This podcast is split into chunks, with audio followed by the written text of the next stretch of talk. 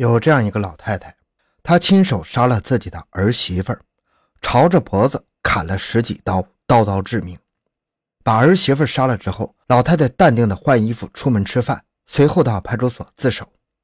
据她所说，是自己在看电视的时候，儿媳妇过来把插头拔了，两人大吵一架，自己一时冲动，不小心捅了儿媳妇两刀，现在非常后悔。可是当警方赶到现场后，被眼前的一幕惊呆了。这哪里是什么不小心呢？刺鼻的汽油味混合着血腥味老太太的儿媳妇倒在血泊中，身上泼满了汽油。警员走近一看，死者的惨状可不是老太太说的那样，捅了两下，整个脑袋几乎都被砍掉了。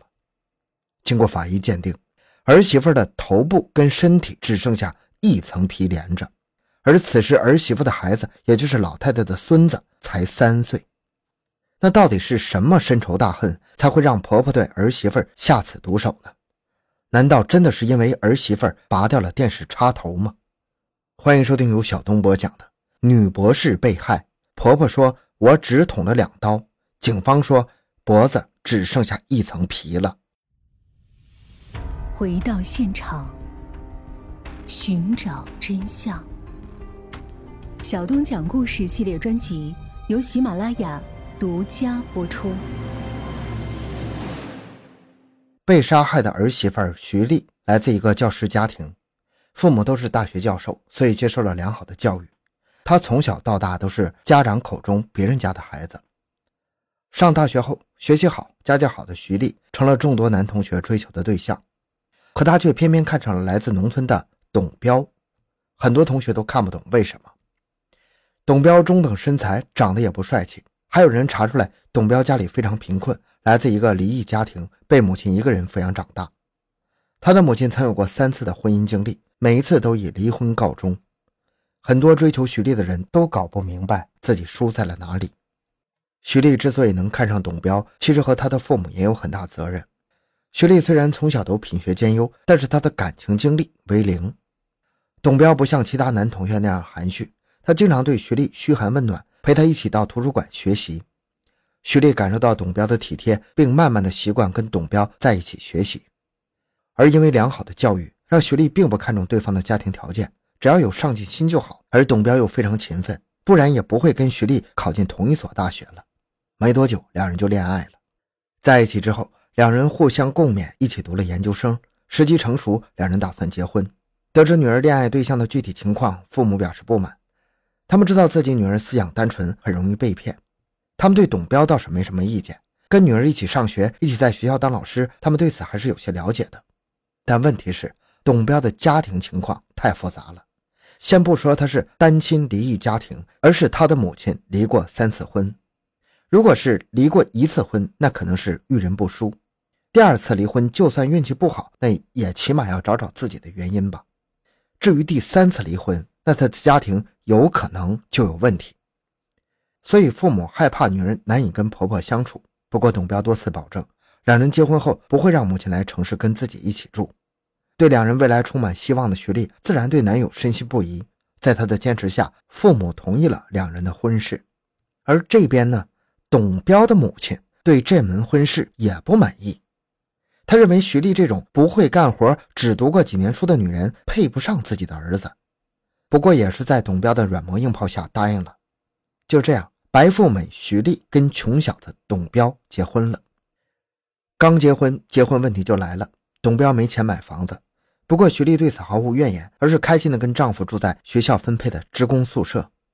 日子一天天过去，虽然平淡，但是也算幸福。可是一个人的到来打破了他们平静的生活。婆婆说想来看看他们，这可把徐丽难为住了。因为他们夫妻俩住的是职工宿舍，住两个人已经很勉强了。婆婆来了要怎么办呢？最后，徐丽想办法又申请到了一间宿舍，还仔细打扫，购买了新的被褥。可令她万万没想到的是，婆婆来了之后，非要跟儿子一起睡。徐丽自我安慰，那这是婆婆想儿子了，想跟儿子亲近亲近，过几天就走了。可是婆婆跟他们一起住了很久，还不打算走。这让徐丽感觉很不舒服。每次下班之后，她跟丈夫聊天，婆婆总会来打断他们，并且用方言跟丈夫聊家常，一次两次也就罢了，可每次都这样，徐丽都怀疑婆婆是不是故意的，但是她也忍了，毕竟这是长辈啊。每天下班，婆婆看起来都是在忙着做家务，可是宿舍那么小，徐丽不理解婆婆天天都在忙些什么，哪有那么多家务要做呀？后来她知道了。突然有一天，婆婆提出要留下来，还大义凛然地说是要为了照顾夫妻俩。徐丽不解地看向丈夫，可是董彪对此却没有异议。他觉得照顾母亲是自己应该做的。看儿媳妇不想答应让自己留下，婆婆开始哭惨了，说自己经历了三次不美满的婚姻，世界对自己多么的不公平，自己含辛茹苦的把儿子拉扯大，现在儿子也不要自己了，自己还是回去死了算了。把徐丽说的不好意思了，她只好说出了想让婆婆走的原因：徐丽怀孕了。董彪很激动，但是婆婆对此不为所动，甚至有点不满。她说：“儿媳妇怀孕了，那自己更应该留下来呀。”在丈夫的苦苦哀求下，徐丽只能答应。她总觉得丈夫求自己的时候，婆婆看自己的眼神不对。父母心疼女儿，他们知道女儿的情况之后，出钱给他们买了新房。而且为了让董彪放心，房产证上写了董彪的名字。不过这并没有改善徐丽的生活，因为婆婆跟丈夫没有因此感恩，反倒是认为理所应当。婆婆甚至想让徐丽像以前的封建社会一样伺候自己跟儿子。他们刚搬进新家，答应住在宿舍的婆婆就带着行李来了。看着丈夫热情地帮婆婆搬家，徐丽没说什么，但是婆媳之间已经出现裂缝了。徐丽的肚子一天天大了起来，她也申请了产假，在家里休息。可是婆婆并不想让她休息，不仅让她打扫卫生，还要让徐丽给自己做饭吃。起初，徐丽咬咬牙做了，但是有一次丈夫下班早，她就拉着丈夫一起做饭，引起了婆婆的不满。自己都不忍心让儿子干活，她一个嫁进自己家的女人，凭什么？等儿子去上班，婆婆就故意指挥徐丽干很多不必要的活。还要她给自己洗脚穿鞋，这些徐丽都忍了。徐丽累得满头大汗的时候，婆婆还说风凉话：“我以前生孩子当天还下地干活呢，哪像你这么懒。”徐丽这次没再忍受，她跟婆婆大吵了一架。而董彪回来知道两人吵架之后，直接站在母亲那边，还不分青红皂白的打了徐丽。徐丽人傻了，她对丈夫失望透顶。本来想离婚，可是想到肚子里的孩子，徐丽再次把委屈吞进肚子，跑回卧室，委屈的哭了。在这之后，董彪对徐丽道了歉，可这根本不是道歉能解决的呀。有些事情一旦有了第一次，那就会有第二次。在这之后，婆婆经常为难徐丽，挑起徐丽跟儿子之间的矛盾。徐丽感到了婆婆的恶意，多次向丈夫提出让婆婆回家，可是丈夫却觉得这样更方便，劝徐丽不要跟母亲计较。董彪也担心妻子怀孕压力太大，所以对妻子更加关心了。只要一有时间，就会陪着妻子。可是，一陪媳妇儿就忽略母亲了。婆婆认为是徐丽跟她肚子里的孩子夺走了儿子对自己的爱，所以她就在地上洒上水，或者在徐丽门口滴几滴油，想让徐丽摔倒。好几次差点把怀孕的徐丽摔流产。徐丽把这些都告诉丈夫，可是董彪却觉得妻子多想了。肚子里的可是母亲的孙子，他怎么可能这样呢？好不容易，徐丽还是把孩子生下来了。自从孙子出生之后，婆婆就整天霸占着孩子，除了喂奶，几乎不让徐丽碰，还说她太懒，不会照顾孩子。徐丽倒是也说服了自己，起码婆婆不再为难自己了，而且对孩子还这么上心。善良的徐丽决定放下跟婆婆之间的矛盾，她单纯的以为两人会冰释前嫌。随后，徐丽就发现，婆婆经常会对孩子说：“妈妈是坏妈妈。”而且，孩子哭闹的时候，她会很暴躁地打孩子屁股。徐丽说过婆婆几次，可她总说自己养活了这么多孩子，现在不都是好好的吗？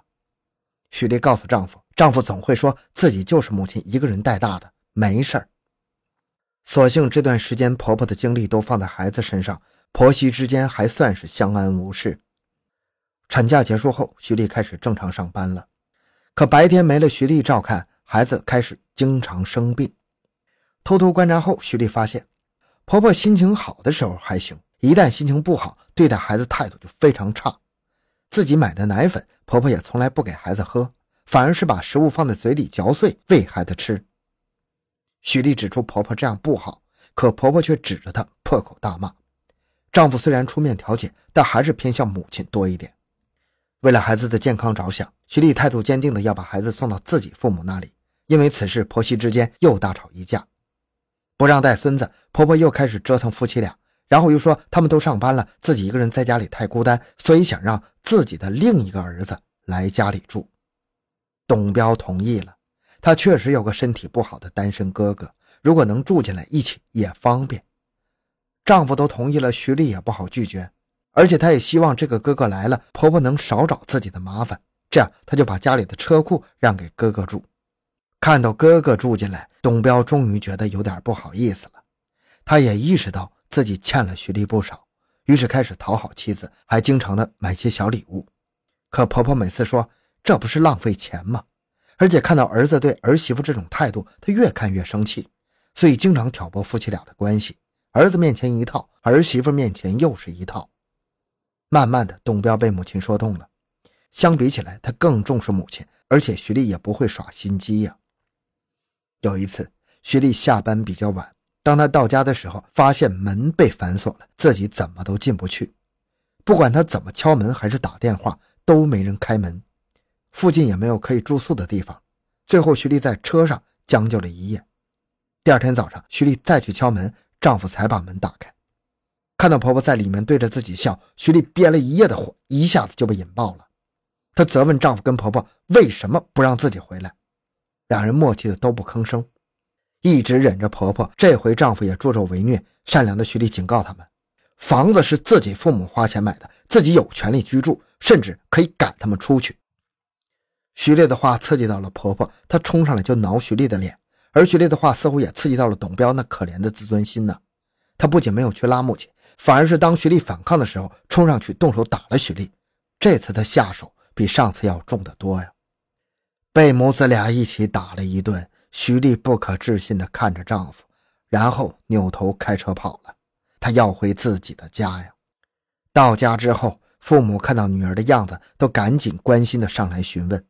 女儿把自己的委屈告诉了父母，并提出要离婚。